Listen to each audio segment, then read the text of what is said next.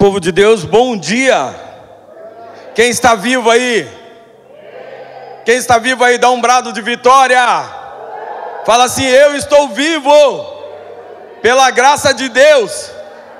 Amém. Eu estou muito feliz, nervoso, muito.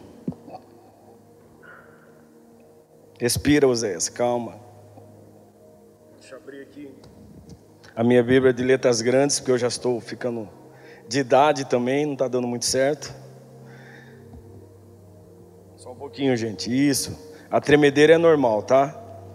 É normal. Estou muito feliz por estar aqui hoje para compartilhar a palavra. E já me falaram ali que é para mim ser rápido, porque eles querem chegar cedo em casa. Quem é amigo é amigo, né? Sempre né, fica. Quem é amigo não adianta. É, meu nome é Oséias, na verdade, pastor Oséias, né? Hoje eu e minha esposa somos pastores aqui na igreja. Tenho 46 anos, somos líder de jovens, faço parte do ministério de louvor ali, aquela bateria que vocês veem ali. Quase não apareço, né? Eu já falei para o Kleber colocar uma luz de neon ali, mas ele não quer pôr, né? Mas estamos na bênção. Estou muito feliz por estar aqui hoje. Fiquei surpreso quando o pastor me colocou. Eu perguntei para ele se era verdade, se ele tinha coragem realmente, né? São coragem que ele não veio hoje, né? Tanta coragem que ele teve para pôr eu. Mas é um momento muito gratificante e especial de estar na casa de Deus ministrando uma palavra ao seu coração. Tá certo? Eu queria que você abrisse a sua Bíblia no livro de Ezequiel 37, 9. Daqui dois minutos eu vou estar com a garganta seca. Alguém traz uma água para mim, que eu vou ficar bebendo água o tempo todo. Se possível. Olha só. Ah, não, aí, aí, aí mandou chá de camomila.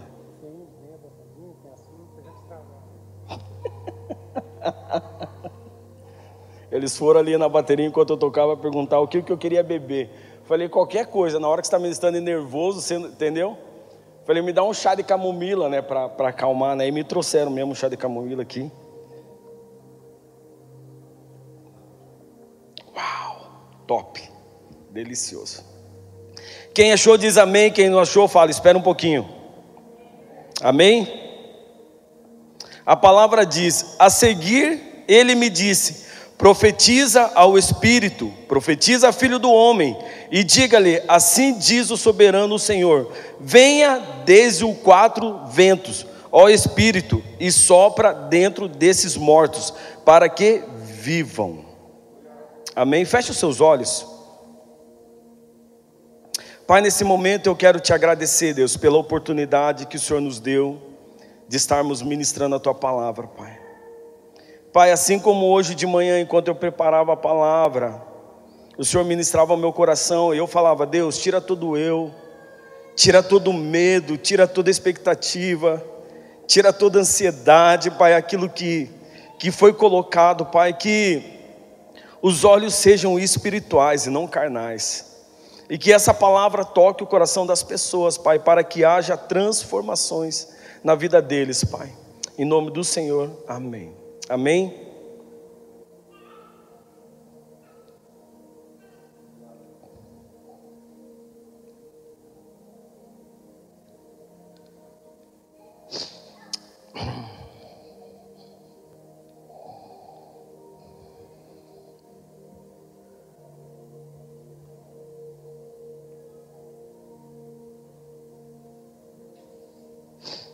Enquanto eu preparava essa palavra hoje de manhã, acordei às 5 da manhã, e eu abri a Bíblia e peguei o caderno e comecei a escrever, escrever. E Deus, ele falava, Zé, não é isso. Eu falava, então Deus, o que, que o Senhor quer que eu fale? É o vale de ossos secos. O que, que o Senhor quer que eu fale para a tua igreja? Em um momento de uns 20 minutos, eu caí em choro na minha cozinha. Chorava igual criança, soluçava mesmo, chorava. E nesse período de choro, Deus ele falou: Eu quero que você fale isso. Eu quero que, que compartilhe quando você era um osso seco e o que você é hoje. Então, o que eu vou compartilhar para você aqui hoje é o que eu vivi lá. Talvez é o que você está vivendo hoje. Oséias lá atrás, antes de eu chegar aqui. Antes de eu chegar nessa igreja aqui, eu sou filho de pastor, meu pastor é o, meu pai é o pastor José Fermino, a maioria aqui conhece. E eu sempre fui músico, sempre fui líder de jovens na minha igreja. Mas eu nunca tinha aquela responsabilidade de, de crente, na verdade. Nunca tive aquela responsabilidade. Sempre vivi uma vida assim: eu sou filho do pastor, e eu sou filho do cara, e qualquer coisa o meu pai que manda, e se acontecer é ele que manda, e eu tenho que obedecer a ele e acabou. Então, se caso o outro pastor falasse, eu não estava nem aí para ele. Se o líder do louvor falasse, eu não estava nem aí para ele. E eu vivi durante um bom tempo esse estilo de vida. Esse vale de ossos secos, o Oséias que está falando para você aqui hoje.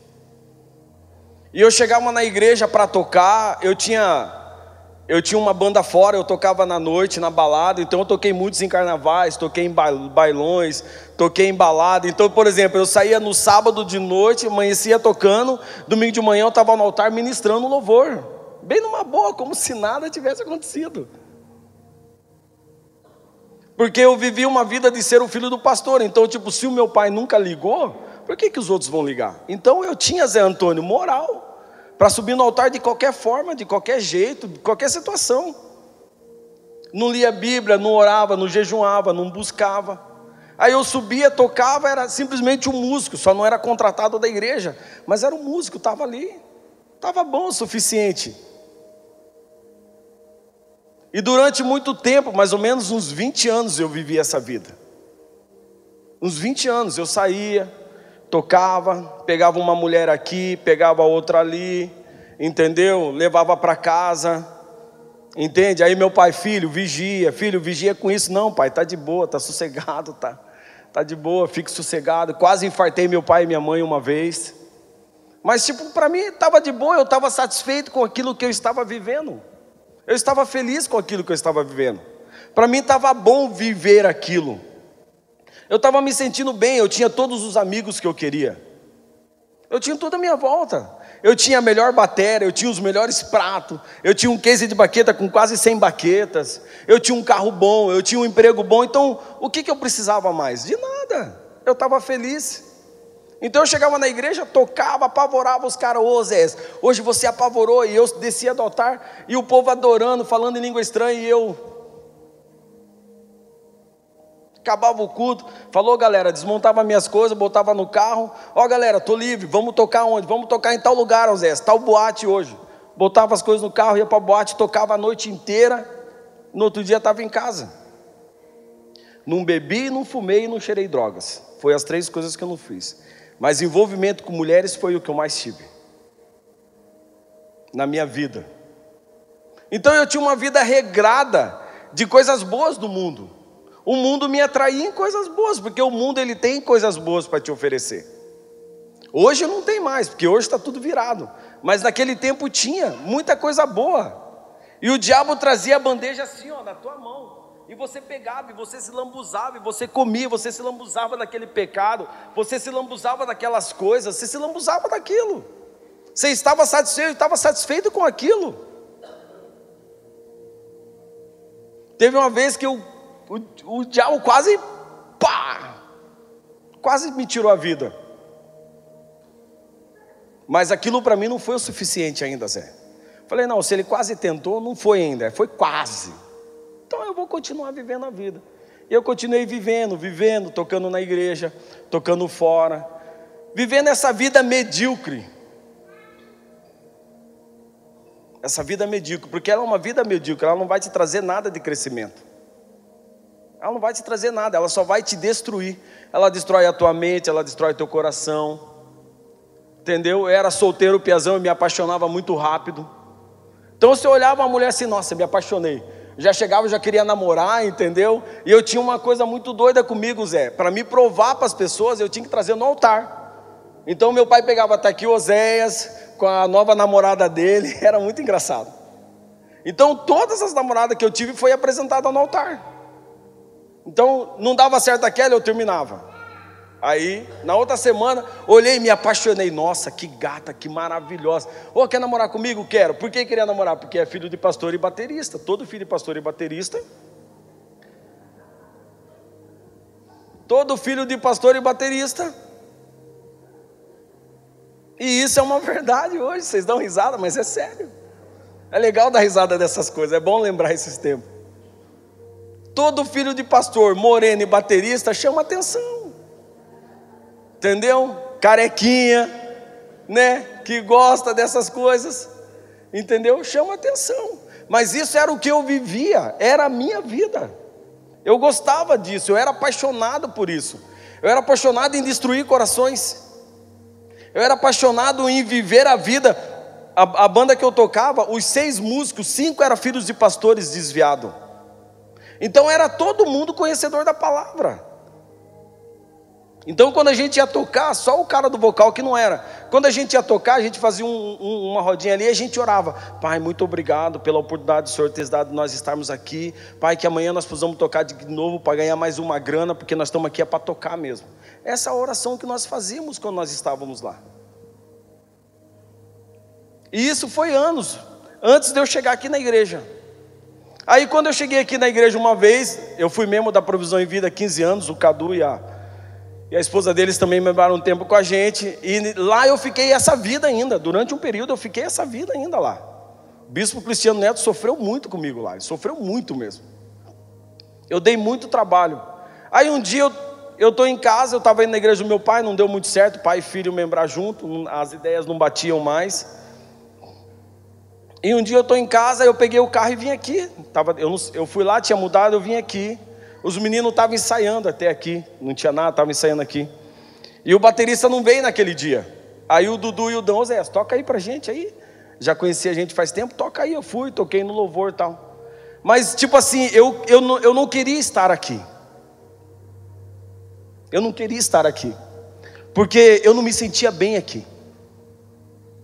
Quando eu entrei ali, o pessoal tocando, adorando o Dan, que o Dan Magrão ainda, o Dudu Magrão, aquela piazada, todo mundo louco, pirado da cabeça aqui. A Juliana, a gente adorando assim, os caras adorando e eu, tipo, voando assim, tipo, eu sei lá.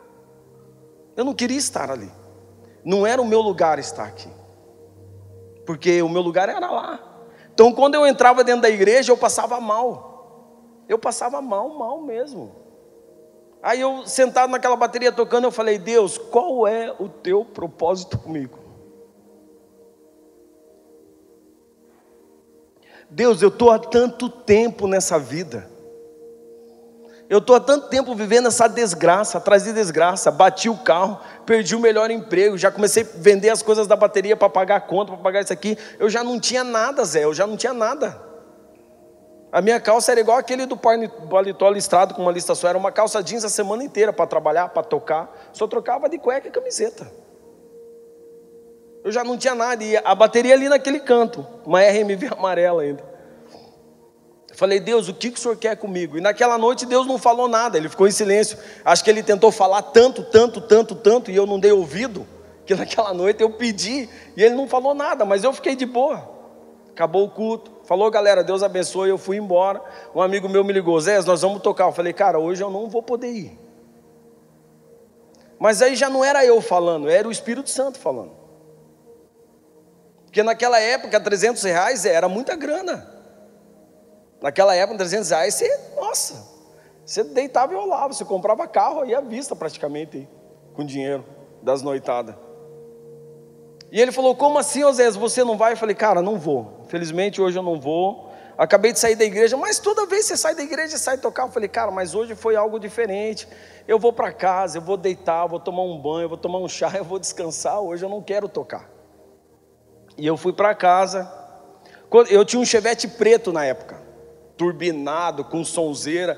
E crente é assim, gente, piazada de hoje. Quando você tem um carro, o teu porta-CD é só música do mundo. Na minha época era Zezé de Camargo Luciano, Citozinho Chororó, Skank, J Quest, é, é, Ivete Sangalo. Era só essa turma no meu porta-CD. Então, quando eu saía da, da igreja que eu virava a esquina, eu colocava poeira, levantou poeira. Era Ivetão, pancadão, pum, pum. Estremecia o teto do chevette. Quando eu chegava na esquina de casa, eu A minha vitória hoje tem sabor de mel, tem sabor. Eu colocava outro CD, porque o povo da vila falava: não, esse cara é crente, não, esse cara é. né? Mas fora da minha vila eu apavorava a mente nos pancadão. E eu tinha um chevette preto ali. E eu estou indo embora pelo contorno. E eu coloquei uma, uma, música, nem lembro qual era, sei que era do J Quest. E eu estou indo e do nada eu perdi o controle do carro e eu fui parar numa ribanceira assim, ó. Uma ribanceira. Mas não era fundo, eu até consegui depois tirar o carro e sair. E eu cheguei em casa, abri a porta, é uma escada que sobe na casa do meu pai. E eu subi e daí tinha uma mulher sentada na escada. Eu olhei assim, eu falei, ué. Falei, meu pai, não, não, eu não quero falar com teu pai, quero falar com você. Falei, você está aí há quanto tempo? Ah, uma hora mais ou menos. Falei, você entrou por onde? Com o portão trancado. Falei, ah, eu entrei.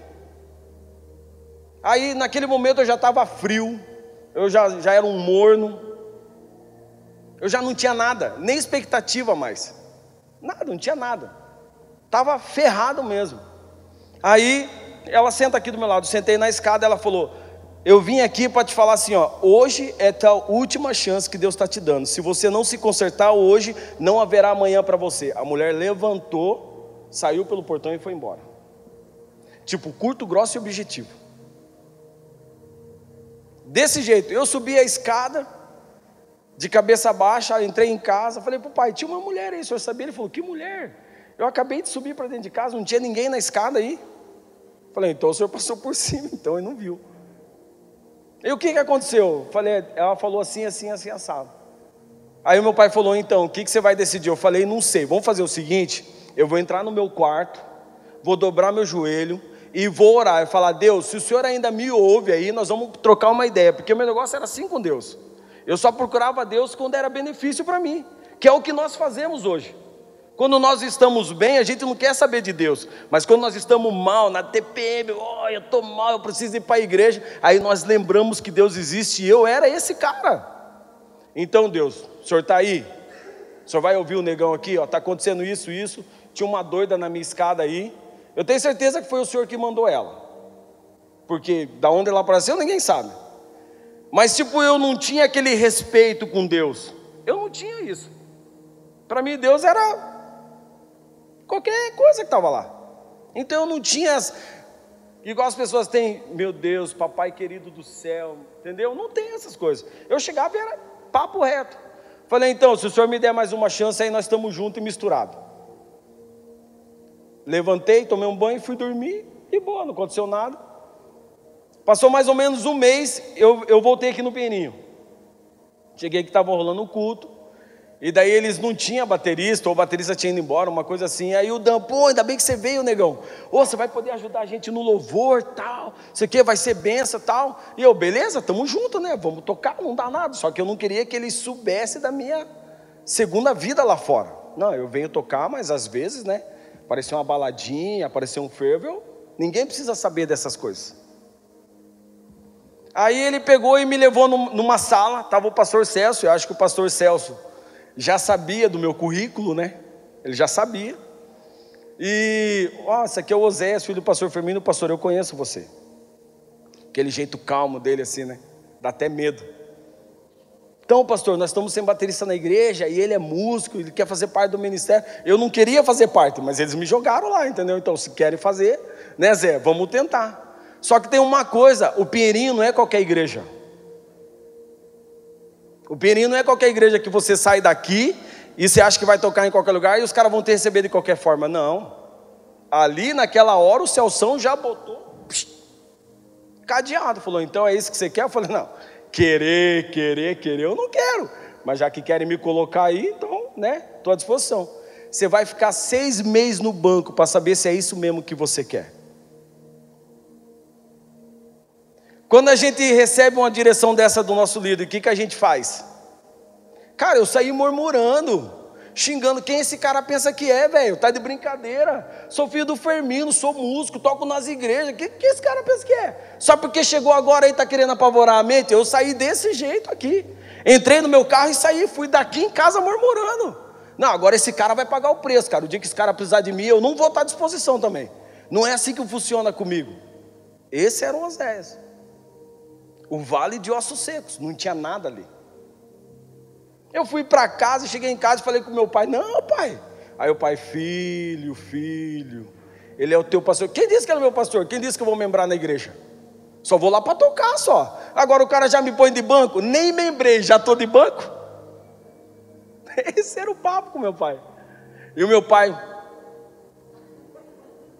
o bico, filho, filho, vigia, filho, filho, filho, meu pai sempre incentivando, minha mãe sempre orando.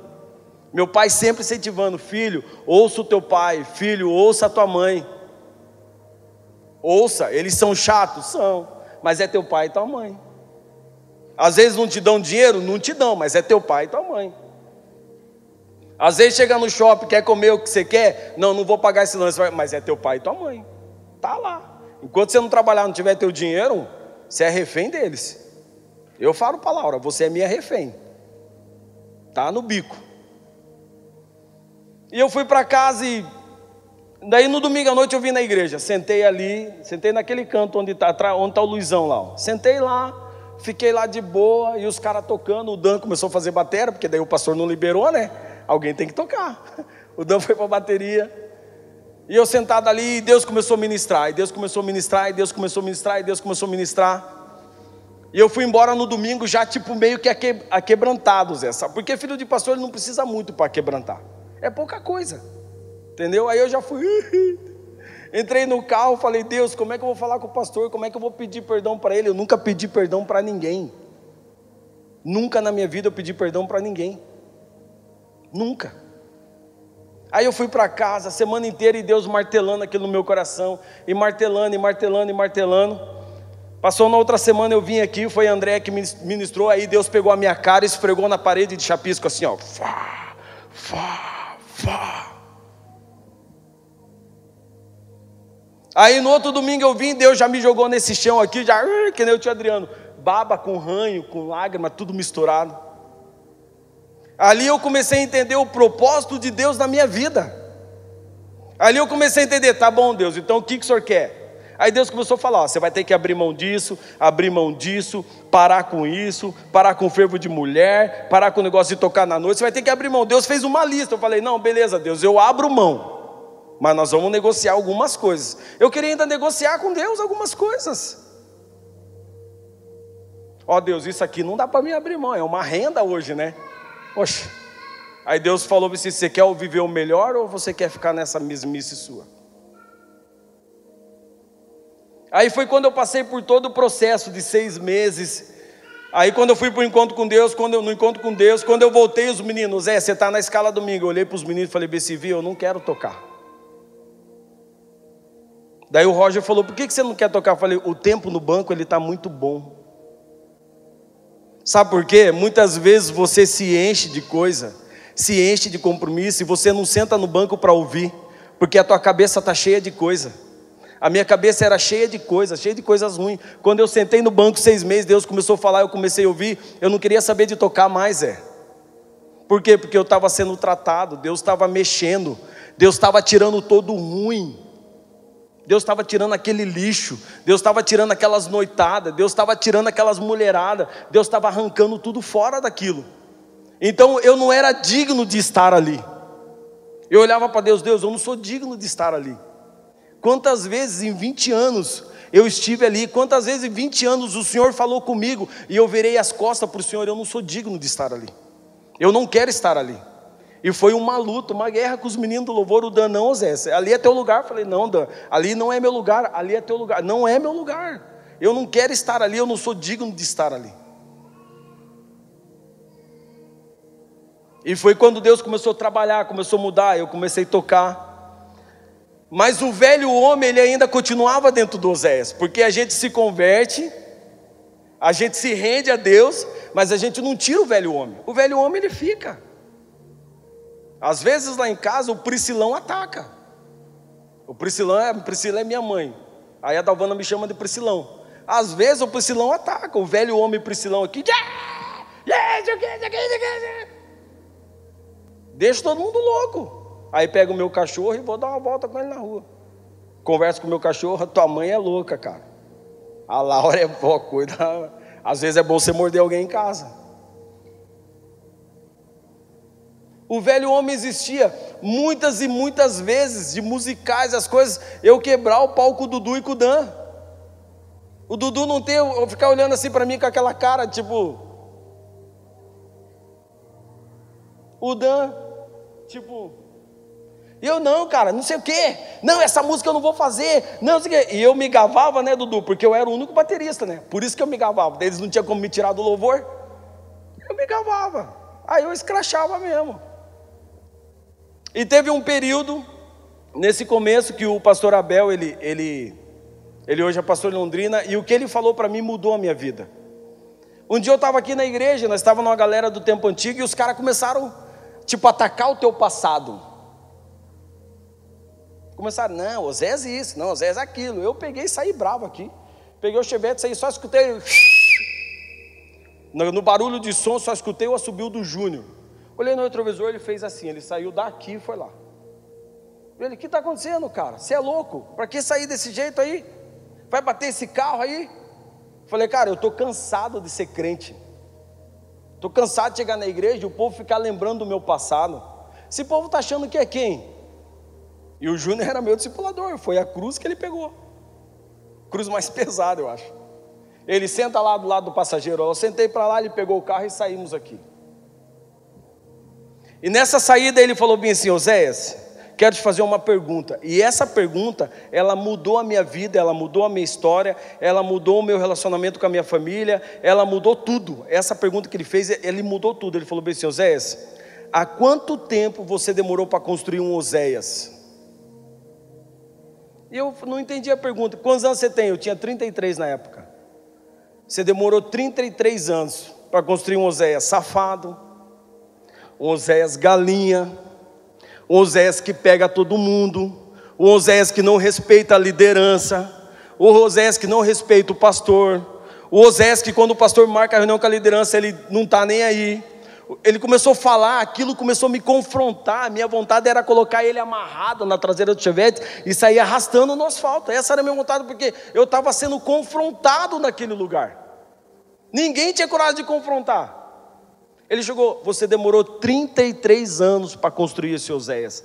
Essa história, você pode demorar dois anos, três anos, ou você pode demorar mais 33 anos para mudar a história que Deus tem na sua vida. Talvez você está no buraco hoje. Você, tá, você não tem para onde ir. Deus pode mudar a tua história hoje. Deus pode pegar você e falar: está vendo aquele cara pregando lá? Falar para você, cara, se não fosse Deus na minha vida e a minha esposa, eu nem estaria aqui hoje.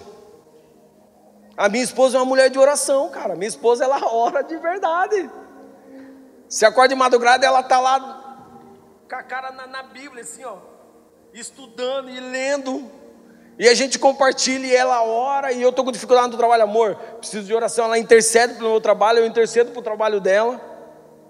Mas se não fosse ela, se não fosse o pastor Júnior, se não fosse o pastor Celso, se não fosse as noites sem dormir do Eduardo dos musicais, hoje eu não estaria aqui com vocês. Porque Deus sempre coloca as pessoas certas para mudar a tua história. Deus nunca vai colocar uma pessoa para estragar você, porque você já está estragado, você já está ferrado. Ele não vai pôr mais um, capaz de você estragar o cara ainda. Deus vai pôr uma pessoa que vai mudar a tua história. Deus vai para uma pessoa para você falar: não, cara, estamos juntos, vamos aí, vamos para cima, vamos fazer, a coisa vai acontecer. E talvez você hoje está aí no vale dos ossos secos aí, parado, já não tem nada, está vazio, está morto, não tem como viver, não tem nada. Deus está dizendo: hoje eu tenho uma oportunidade de vida para você. Seus ossos estão, não aguento, Zé, estou cansado. Ô oh céu, ô oh vida, eu não aguento, eu não aguento trabalhar, eu não aguento olhar para a cara do meu chefe, eu não aguento olhar para a cara da minha mulher, não sei o quê. Não. Hoje o vale, o vale de ossos secos vão zerar na sua vida. Mas não adianta eu estar aqui pregando e você estar tá aí sentado, pô, Zé, que você está falando a balela. Pode até ser, mas para mim mudou a minha história. Para você pode ser que não está valendo nada. Não, Zé, isso que você está vivendo não chega nem perto do que eu estou vivendo. Tudo bem, cada um com a sua vida, mas mudou a minha história. Eu, eu até compartilho lá em casa, compartilho com meu pai, às vezes o pastor Eduardo, o Dan, eu compartilho com eles. Depois que você é levado ao pastorado, você tem que mudar tudo, até a tua postura, o jeito de você falar, o jeito de você brincar, né, pastor Eduardo? Agora é assim, né, pastor Eduardo, pastor Osés. E você fica até assustado como as pessoas te chamam de pastor disso e daquilo, mas cara, não tem uma sensação melhor do que você viver o melhor de Deus. Eu hoje estou vivendo o melhor, do melhor, do melhor, do melhor de Deus. Hoje eu tenho um bom emprego, a minha esposa está bem empregada, ganhamos hiper mega bem. Tenho uma casa boa e graças a Deus a gente está conseguindo comprar o nosso apartamento. Daqui uns dias nós vamos estar de casa nova. Hoje o nosso ministério está fluindo cada vez mais. Deus tem nos levado a viver o sobrenatural, mas para isso eu tive que fazer o quê? Abrir mão. Hoje você vai ter que vir aqui na frente, dobrar o teu joelho e falar: Deus, eu não quero ser essa terra seca mais. Eu não quero ser esses ossos secos. Eu estou cansado de viver essa vida. Essa vida medíocre, essa vida eu não quero viver. Eu quero viver mais daquilo que Oséias está vivendo. Eu quero ultrapassar ele, porque se você vir aqui para pedir Deus, eu quero viver o que Oséias está vivendo, não peça. Porque o que você vai pedir é razoável, Deus, tem mais para você. Deus tem algo sobrenatural para a sua vida. No versículo 10, diz assim: profetizei, profetizei conforme a ordem recebida, e o Espírito entrou neles, e eles receberam vida e se puseram em pé. Era um exército enorme. Deus profetizou vida na vida daquelas pessoas. E era um exército enorme, nós estamos aqui em 100 pessoas. Deus hoje pode rasgar o céu sobre você. Você pode sair daqui hoje falando, Deus, ê Deus. E aí, Deus, você pode. Cara, você não tem noção. É muito forte, sobrenatural o que Deus tem feito na minha vida, na vida da minha esposa, da minha filha que está ali. Tem vezes que a gente chega em casa e começa a dar risada do nada. Tem vezes que a gente chega em casa começa a brigar do nada, mas a briga é natural de família. A gente começa a rir, tipo, cara, o que a gente está brigando? Aí a gente começa a rir das próprias coisas. Aí você vai para o teu trabalho, esses dias o meu chefe me chamou no trabalho, ele falou, Bessiosés, você é referência aqui no trabalho. Pensa na responsabilidade. Cara, você é referência. Por mais que você não fique aqui, fique na rua o dia inteiro, mas quando você chega aqui, tipo, as pessoas, elas, tipo, esse dia mesmo, esse dia mesmo, uma, uma, uma vendedora procurou ele. Falou bem assim: ó, o Osés ele está aqui de manhã, a, a, empresa é outra. Ele sai fazer as entregas, parece que fica um peso, uma coisa. Ele chega, oi, daí, tudo bem? Como é que tá? Dando susto em todo mundo, brincando com todo mundo, falando todo mundo. E a mulher falou: o que, que é isso que ele está vivendo? Aí meu chefe, é o que eu estou falando para você o ano todo. Falei, o que Oséias está vivendo é o que eu estou falando para vocês o ano todo. Meu chefe conhece eu há 35 anos. Ele foi companheiro das bagunças que a gente que eu compartilhei. Ele foi meu companheiro, ele foi meu cúmplice. Todas as coisas ele estava junto. E ele, e ele, e ele, e ele falou: tudo isso que o Zé está vivendo hoje, que você vê, essa alegria, essas coisas, é o que eu estou falando para vocês hoje. Vivam isso, fique perto de quem vai te fazer bem. Fique perto. Começo do ano agora eu peguei a minha esposa, o meu Facebook, falei: vamos entrar aqui comigo. Eu escolhi mais ou menos uns 400 contatos que não estavam me fazendo bem. Excluí, amigo de antiga, excluí tudo, eliminei, fiquei só com quem realmente vai fazer bem, só com quem vai fazer eu crescer, só com quem vai orar comigo, só com quem vai me ajudar financeiramente, só com quem vai abençoar minha família, só com esses que eu fiquei. O restante eu excluí tudo. Talvez você precisa fazer uma limpeza na sua vida para Deus movimentar os ossos que estão parados. Talvez você precisa mudar. Deus, mas é difícil, difícil é. Mas se você teve facilidade para conquistar, você tem que ter facilidade para tirar. Porque quando nós colocamos em empecilho dificuldade, é isso que o diabo quer. O diabo quer que você não largue daquilo. Só que isso está te matando, isso está te fazendo mal, isso está te destruindo. Curva a sua cabeça onde você está. Solta a música para mim lá, fazendo um favor.